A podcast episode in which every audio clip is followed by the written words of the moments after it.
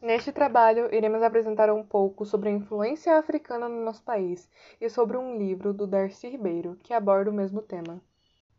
Primeiramente, iremos apresentar um prato afro-brasileiro, o mungunzá, ou como também é conhecido, munguzá, o que é uma iguaria doce feita de grãos de milho branco ou amarelo levemente triturados, cozidos em um caldo contendo leite de coco ou de vaca, açúcar, canela em pó ou casca e cravo da Índia, podendo ser achado como um prato salgado em algumas regiões, sendo uma representação do saber culinário africano adaptado a ingredientes brasileiros, como o leite de coco e especiarias como o cravo e a canela. Assim como as diversas formas de preparo, ele também possui diversos nomes. No Nordeste, por exemplo, é mungunzá. Em São Paulo, canjica ou curau. Já em Minas Gerais, pode ser chamado de piruruca. Sendo este uma iguaria afro-brasileira, a palavra usada no Nordeste mungunzá é de origem africana, especificamente no quimbundo mungunzá, que significa milho cozido. Já a canjica tem outra raiz etimológica, oriunda da palavra candijica, também na língua quimbundo. Outras versões supõem a sua origem em quincongo, com o significado de papa de milho grosso, ambas faladas em Angola. Já nas regiões afro-brasileiras, um prato semelhante, porém sem tempero, recebe o nome de mungunzá ou o mais comum, ebo, um alimento ritual da cultura Jeje Nagô. A teoria mais aceita é de que a canjica veio para o Brasil no período colonial, com os africanos escravizados que foram trazidos para cá. A canjica era uma espécie de papa de milho tradicional de várias regiões da África, e por aqui era muito consumida nas senzalas por ser saboroso e barato. Ao longo dos anos, ela ganhou um novo ingrediente, como leite de coco, cravo e canela, tornando-se uma iguaria diferente nacional. A partir da etimologia da palavra canjica, temos a princípio três possíveis origens, vindas do Tipinambas, da Índia, e do Chiquimbuco, língua falada na África. Na região da Angola, esses três lugares possuem costumes culinários inspirados do papa feita do milho. Os poucos escravos que conseguiam fugir se organizar em mocombos e quilombos nas florestas passavam a ter mesmo os hábitos da, da África distante. Nas senzalas aprenderam a substituir ingredientes de suas receitas originais pelo pouco que lhes davam. Isso, adaptaram cachupa, um prato típico da gastronomia do Cabo Verde, para mungazá, salgado. Os senhores de escravos naquela época deixavam que os escravos tivessem no pomar as frutas que quisessem. Mas eles preferiam o alimento cozido por acreditarem que assim o alimento ficaria mais forte, além de ajudarem na hora de comer, pois muitos já não possuíam os dentes. A cultura africana chegou ao Brasil com os povos escravizados trazidos da África durante o longo período em que durou o tráfico negreiro transatlântico. A diversidade cultural da África refletiu-se na diversidade dos escravos, pertencentes a diversas etnias que falavam idiomas diferentes e trouxeram tradições distintas. Os africanos contribuíram para a cultura brasileira em uma enormidade de aspectos, como a dança, música, religião, culinária e idioma. Essa influência se fez notar em grande parte do país, em certos estados como Bahia, Minas Gerais, Rio de Janeiro, São Paulo e Rio Grande do Sul, a cultura afro-brasileira é particularmente destacada em virtude da migração dos escravos.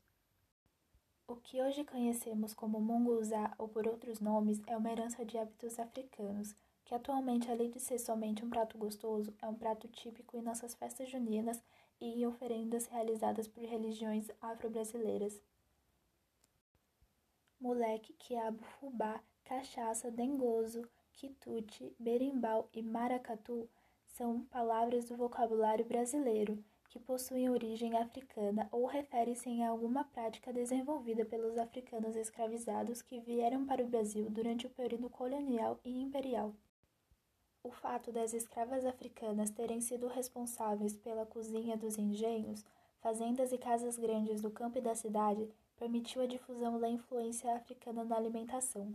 São exemplos culinários da influência africana o vatapá, acarajé, pamonha, munguzá, caruru, quiabo e chuchu.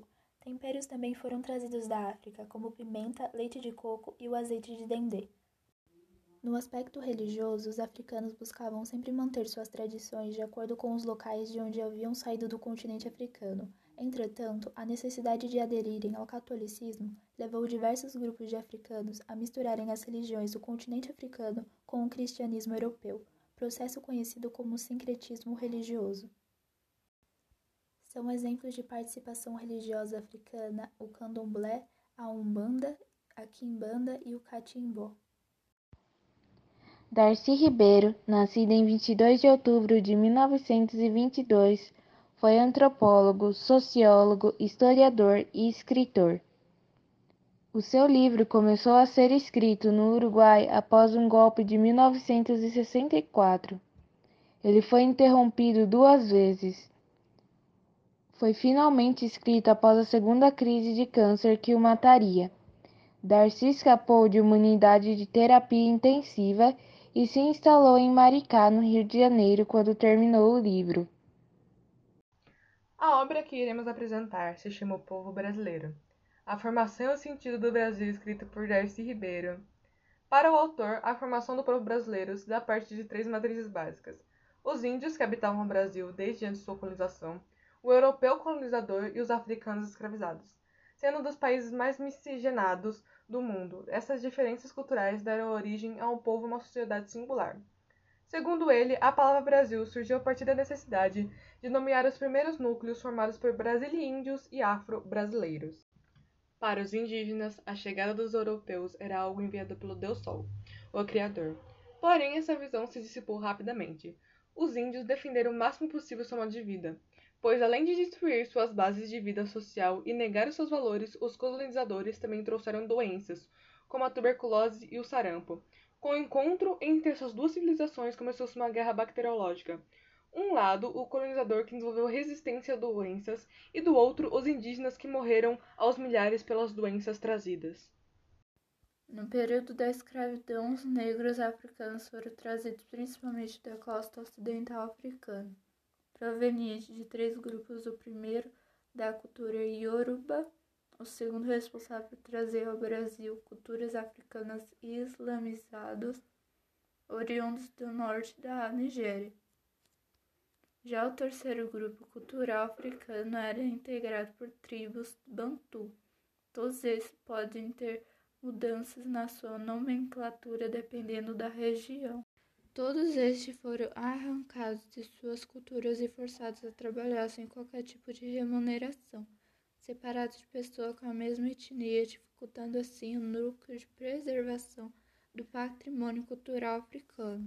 Dentro da cultura indígena havia uma velha tradição de incorporar estranhos à comunidade, oferecendo mulheres indígenas a homens de outras comunidades.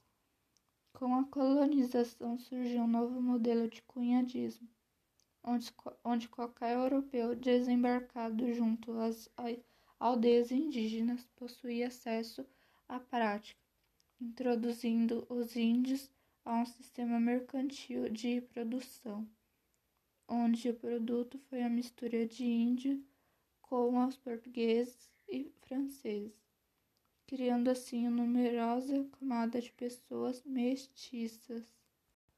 A partir desta miscigenação surgiram os brasilíndios, também conhecidos como mamelucos, nome dados pelos jesuítas. Eram rejeitados pelo pai europeu por ser filhos impuros da terra e pela mãe indígena, pois na cultura dela ela não era vista como mãe, mas sim como algo feito apenas para gerar filhos. Os brasilíndios foram os responsáveis pela dilatação do domínio português, pois esses caçavam índios para vender ou para fazer deles escravos.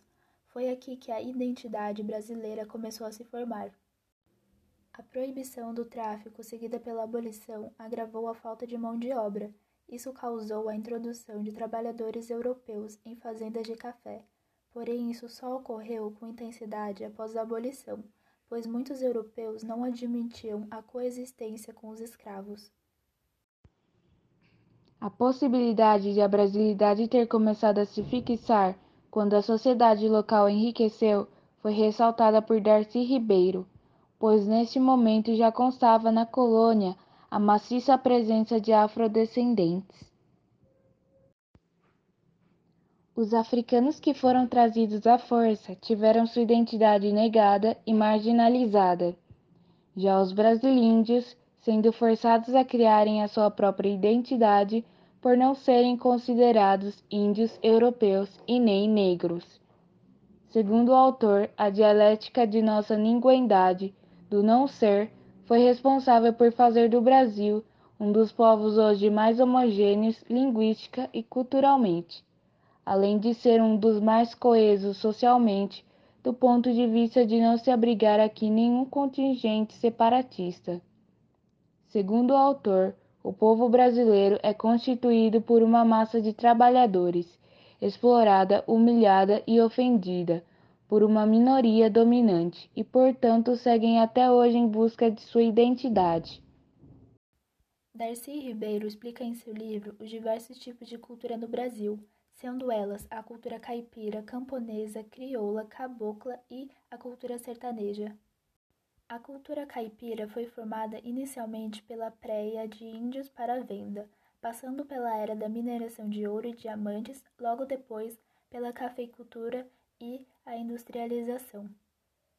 Com isso surgiu também a cultura gaúcha dos pastoreios nas Campinas do Sul, bem como suas duas variantes, a matuta soriana e a gringo caipira, formada por imigrantes alemães e italianos, já a cultura cabocla englobou populações da Amazônia engajadas na coleta de drogas da mata e seiva dos seringais. A cultura crioula abrangeu as comunidades da faixa de terras férteis do Nordeste, regidas pelo engenho açucareiro. Já a cultura sertaneja se desenvolveu na extensão dos currais de gado do Nordeste até o Cerrado do Centro-Oeste. A cultura africana está hoje bastante enraizada em nossos costumes em nosso povo, em nosso dia a dia. Não há como dizer que não temos nenhum traço ou influência dos africanos. Eles estão presentes em vários aspectos, desde aspectos da fala, através da qual já expressamos algo de origem africana, chegando a outras características como a alegria do povo, o gosto pelas cores nas vestimentas, musicalidade e facilidade com várias formas de dança. A base da nossa cultura é africana e com a mistura de outras etnias como as indígenas e a portuguesa. Por exemplo, surge como Darcy Ribeiro relata Ninguém-Idade. Cria-se um novo povo que nem é índio, nem português e nem africano. Surge o brasileiro, um povo vindo das misturas. E com todas essas misturas, ainda é difícil de acreditar que ainda exista racismo ou desprezo pela cultura africana pois sem ela talvez não teríamos uma característica tão marcante que nos identifica no mundo. Bem, se vocês gostaram do nosso podcast, deixe seu like e se não tiver gostado, deixe aqui nos comentários os pontos onde podemos melhorar.